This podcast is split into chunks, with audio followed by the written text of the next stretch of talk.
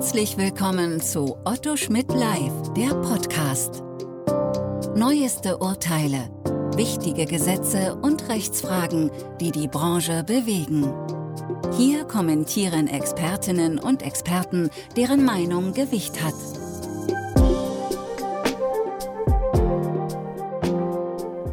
Herzlich willkommen zum Steuerstrafrechts-Podcast von Otto Schmidt Live.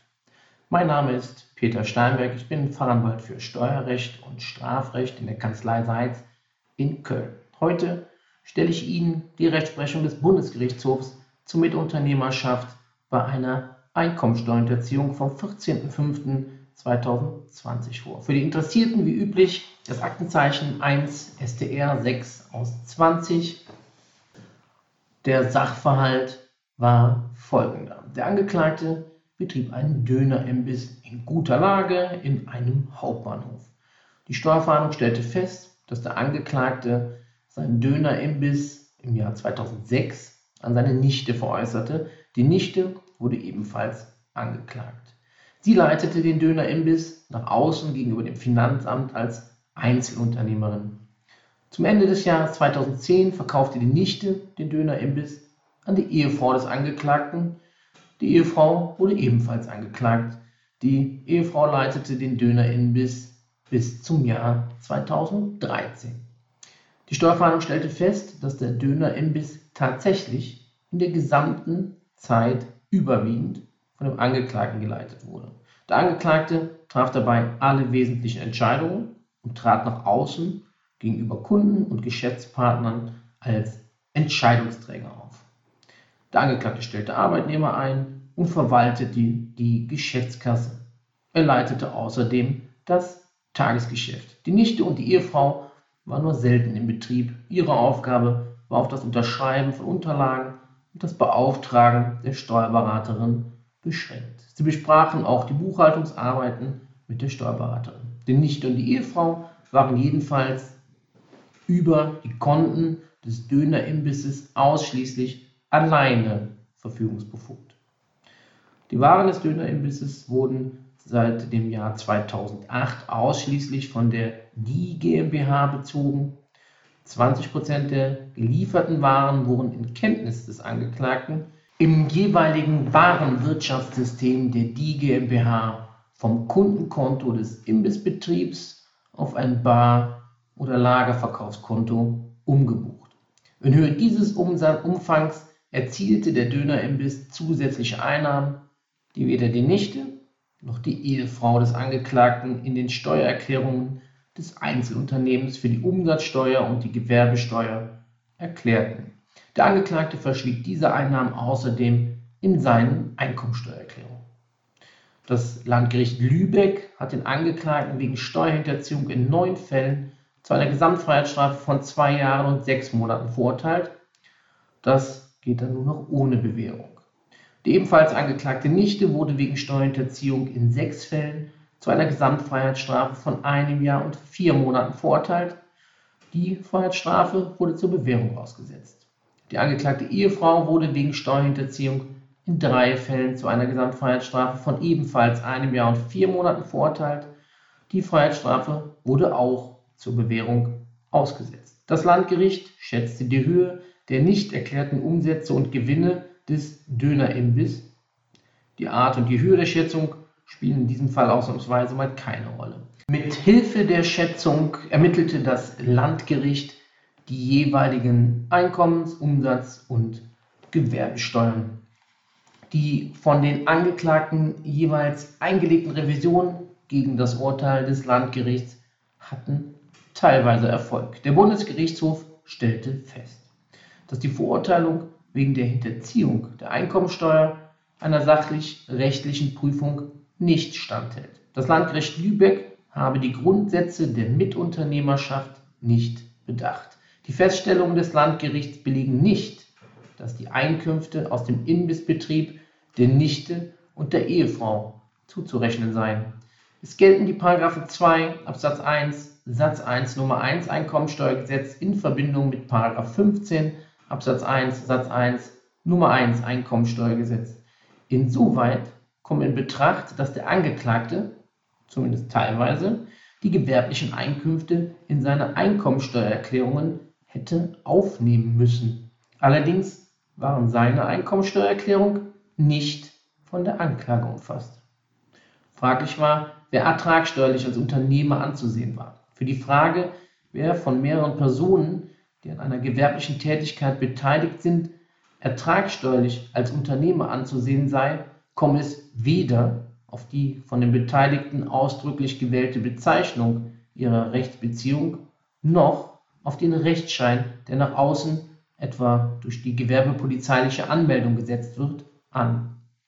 Mitunternehmer im Sinne des 15 Einkommensteuergesetz ist, wer nach dem Gesamtbild der Verhältnisse eine Mitunternehmerinitiative entfalten kann und das Mitunternehmerrisiko trägt. Wichtig ist in diesem Zusammenhang, dass die Merkmale der Mitunternehmerinitiative und des Mitunternehmerrisikos im Einzelfall mehr oder weniger ausgeprägt sein können. Zu beachten ist allerdings, dass beides vorliegen muss. Entsprechend diesen Grundsätzen sei regelmäßig von einer Mitunternehmerschaft zwischen dem das Einzelunternehmer, Einzelunternehmen faktisch beherrschenden und den eingesetzten Strohleuten auszugehen, die auf Rechnung des Hintermannes des Betriebes führen, weil deren Vertretungsmacht unbeschränkt ist, beziehungsweise weil diese das Risiko der vollen persönlichen Haftung im Außenverhältnis tragen. Misst man den vorliegenden Fall an diesen Maßstäben, sei festzustellen, dass eine Alleinunternehmerschaft der Nichte und auch der Ehefrau nicht belegt sei. Vorliegend wurde sogar im Gegenteil durch das Landgericht rechtsfehlerfrei festgestellt, dass im gesamten Tatzeitraum der Angeklagte tatsächlich den Dönerimbiss beherrschte, sowie die Nichte und die Ehefrau eher als von ihm eingesetzte Strohfrauen einzuordnen seien. Deshalb sei der Angeklagte ertragsteuerlich als Unternehmer anzusehen und bezüglich der Nichte und der Ehefrau sei eine Gesamtwürdigung vorzunehmen. Im Fall einer Mitunternehmerschaft wäre zur Ermittlung der von der Nichte und der Ehefrau jeweils verkürzten Einkommensteuer die von ihnen gewerblich erzielten Gewinne entsprechend ihrer tatsächlichen Teilhabe am betrieblichen Ergebnis, falls erforderlich, mit Hilfe einer Schätzung einzustellen gewesen. Soweit es um die Einkommensteuer des Angeklagten geht und dem Verschweigen von gewerblichen Einkünften, sind dadurch die Einkommensteuern zu niedrig festgesetzt wurden. Die unrichtigen Erklärungen der Nichte und der Ehefrau seien dafür allerdings nicht mitursächlich. Die unrichtigen Steuerfestsetzungen zur Einkommensteuer des Angeklagten beruhen alleine auf seinen Angaben. Die Nichte und die Ehefrau könnten sich höchstens daran beteiligt haben. Der Bundesgerichtshof stellt insoweit fest, dass es nach alledem einer umfassenden tatgerichtlichen Aufklärung bedürfe, ob und in welchem Umfang die Nichte und die Ehefrau Einkünfte aus dem Dönerimbiss erzielt haben. Aufgrund ihrer unbeschränkten Haftung im Außenverhältnis, ihrer Beratung mit der Steuerberaterin und ihrer Verfügungsberechtigung über die Geschäftskonten ist nicht auszuschließen, dass tragfähige Feststellungen zu Einkünften aus einer Mitunternehmerschaft aufgrund tatsächlicher wirtschaftlicher Leistung und Teilhabe möglich sind. Die Nichte und die Ehefrau gaben nicht nur ihren Namen für einen rechtlichen Mantel, unter welchem alleine der Angeklagte mit der Folge gehandelt hätte, dass sämtliche Einkünfte allein ihm zuzurechnen wären. Bei der Umsatzsteuer und der Gewerbesteuerverkürzung hatte der Schuldspruch jedoch Bestand. Die Einzelstrafen wurden allerdings wegen weiterer Rechtsfehler aufgehoben. Die Frage der Mitunternehmerschaft, die weiterhin offen blieb, wirkte sich bei den Unternehmenssteuern nicht aus. Gemäß 2 Absatz 1 Umsatzsteuergesetz ist zunächst einmal geregelt, gegen wen als Unternehmer eines Gewerbebetriebs die Umsatzsteuer festzusetzen ist. Diese Frage ist unabhängig davon zu beurteilen, wer in ertragsteuerlicher Hinsicht das Gewerbe führt und damit zur Gewerbe- und Einkommensteuer zu veranlagt ist. Gemäß 2 Absatz 1 Umsatzsteuergesetz ist Schuldner der Umsatzsteuer bei den in Bar abgewickelten Lebensmittelumsätzen die Nichte und später die Ehefrau. Denn diese haben nach außen formell die Betriebsinhaberschaft inne. Das ist die sogenannte Ladenrechtsprechung des Bundesfinanzhofs vom 6. März 2000. Wie üblich für Interessierte das Aktenzeichen, das ist römisch 5 Groß R 44 aus 99. Es gibt keine umsatzsteuerliche Mitunternehmerschaft. Deshalb bleibt es dabei, dass die Angeklagten entsprechend eines gemeinsamen Tatplans zugunsten des Einzelunternehmens durch das Verschweigen von Ausgangsumsätzen jeweils die Festsetzung zu niedriger Umsatzsteuerzahnlasten bewirkt haben. Des Weiteren stellt der Bundesgerichtshof fest, dass es bei dem Schuldspruch des Straftatbestandes der Steuerhinterziehung unschädlich ist, wenn lediglich der Verkürzungsumfang unrichtig bestimmt wurde, die Verwirklichung des Tatbestandes aber sicher von den Feststellungen getragen werden. Dies sei vorliegend der Fall. Das Landgericht habe rechtsfehlerfrei den Umfang der Staatseinkäufe festgestellt und deshalb schließt der Bundesgerichtshof aus, dass durch die verfahrensgegenständlichen Taten keine Steuerverkürzung eingetreten sei. Auch der Schuldspruch in Bezug auf die Gewerbesteuerhinterziehung bleibe von den Rechtsfehlern unberührt. Durch die Abgabe unrichtiger Gewerbesteuererklärungen seien gleichwohl wirksame Gewerbesteuerbescheide gegen das Einzelunternehmen bekannt gegeben worden. Und außerdem seien die jeweils nach außen aufgetretenen Döner-Imbiss-Inhaberinnen die Steuerschuldnerinnen der Gewerbesteuer gewesen. Bedeutungslos sei gewerbesteuerlich dagegen die von dem Angeklagten mit der jeweiligen Betriebsinhaberin gebildete Innengesellschaft. Bei der Gewerbesteuerverkürzung würde es auch bleiben, wenn man den Angeklagten als Einzelunternehmer ansehen würde. Denn die Nichte und die Ehefrau hätte dann aufgrund ihres gemeinsamen Tatplans zumindest mit der Abgabe ihrer Erklärung bewirkt, dass gegen den Angeklagten, der keine Gewerbesteuererklärung abgab und dem Finanzamt als Unternehmer mithin unbekannt war, die Gewerbesteuerbescheide weder rechtzeitig noch der Höhe nach richtig festgesetzt wurden. Zusammenfassend ist festzustellen, dass Unternehmer bzw. Mitunternehmer gemäß 15 Einkommensteuergesetz ist, wer nach dem Gesamtbild der Verhältnisse Mitunternehmerinitiative entfalten kann und das Mitunternehmerrisiko trägt. Weder die gewählte Bezeichnung der Rechtsbeziehungen noch der Rechtsschein sind für die Einordnung ertragsteuerlich als Unternehmer maßgeblich.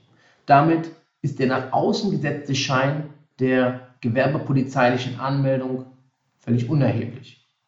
Die Ausprägung der Mitunternehmerinitiative und des Mitunternehmerrisikos können im Einzelfall mehr oder weniger ausgeprägt sein. Wichtig ist aber, dass beide tatsächlich vorliegen. Maßgeblich für diese Würdigung ist die rechtliche und wirtschaftliche Stellung einer Person. Es ist deshalb regelmäßig von einer Mitunternehmerschaft zwischen dem das Einzelunternehmen faktisch beherrschenden und den eingesetzten Strohleuten auszugehen. Wenn die Strohleute das Gewerbe auf Rechnung des Hintermanns führen, weil die Vertretungsmacht der Strohleute unbeschränkt ist, beziehungsweise weil das Risiko der vollen persönlichen Haftung im Außenverhältnis von den Strohleuten getragen wird. Wichtig ist in diesem Zusammenhang, dass die Festsetzung der Umsatzsteuer davon unabhängig ist, wer in ertragsteuerlicher Hinsicht das Gewerbe führt und damit zur Gewerbesteuer und Einkommensteuer zu veranlagen ist. So, hiermit endet dieser steuerstrafrechtliche Podcast von Otto Schmidt Live. Sollten Sie Fragen, Anmerkungen oder Anregungen haben, würde ich mich freuen, wenn Sie diese wie üblich über das Kontaktformular des Otto Schmidt Verlages unter www.otto-schmidt.de slash Kontakt zukommen lassen könnten. Ebenso würde ich mich freuen, wenn Sie uns Urteile oder Rechtsfragen mitteilen, die Sie gerne einmal besprochen oder diskutiert haben wollen. Wir laden Sie hiermit recht herzlich ein, aktiv den Podcast mitzugestalten. Nehmen Sie daran teil und nutzen Sie die Chance.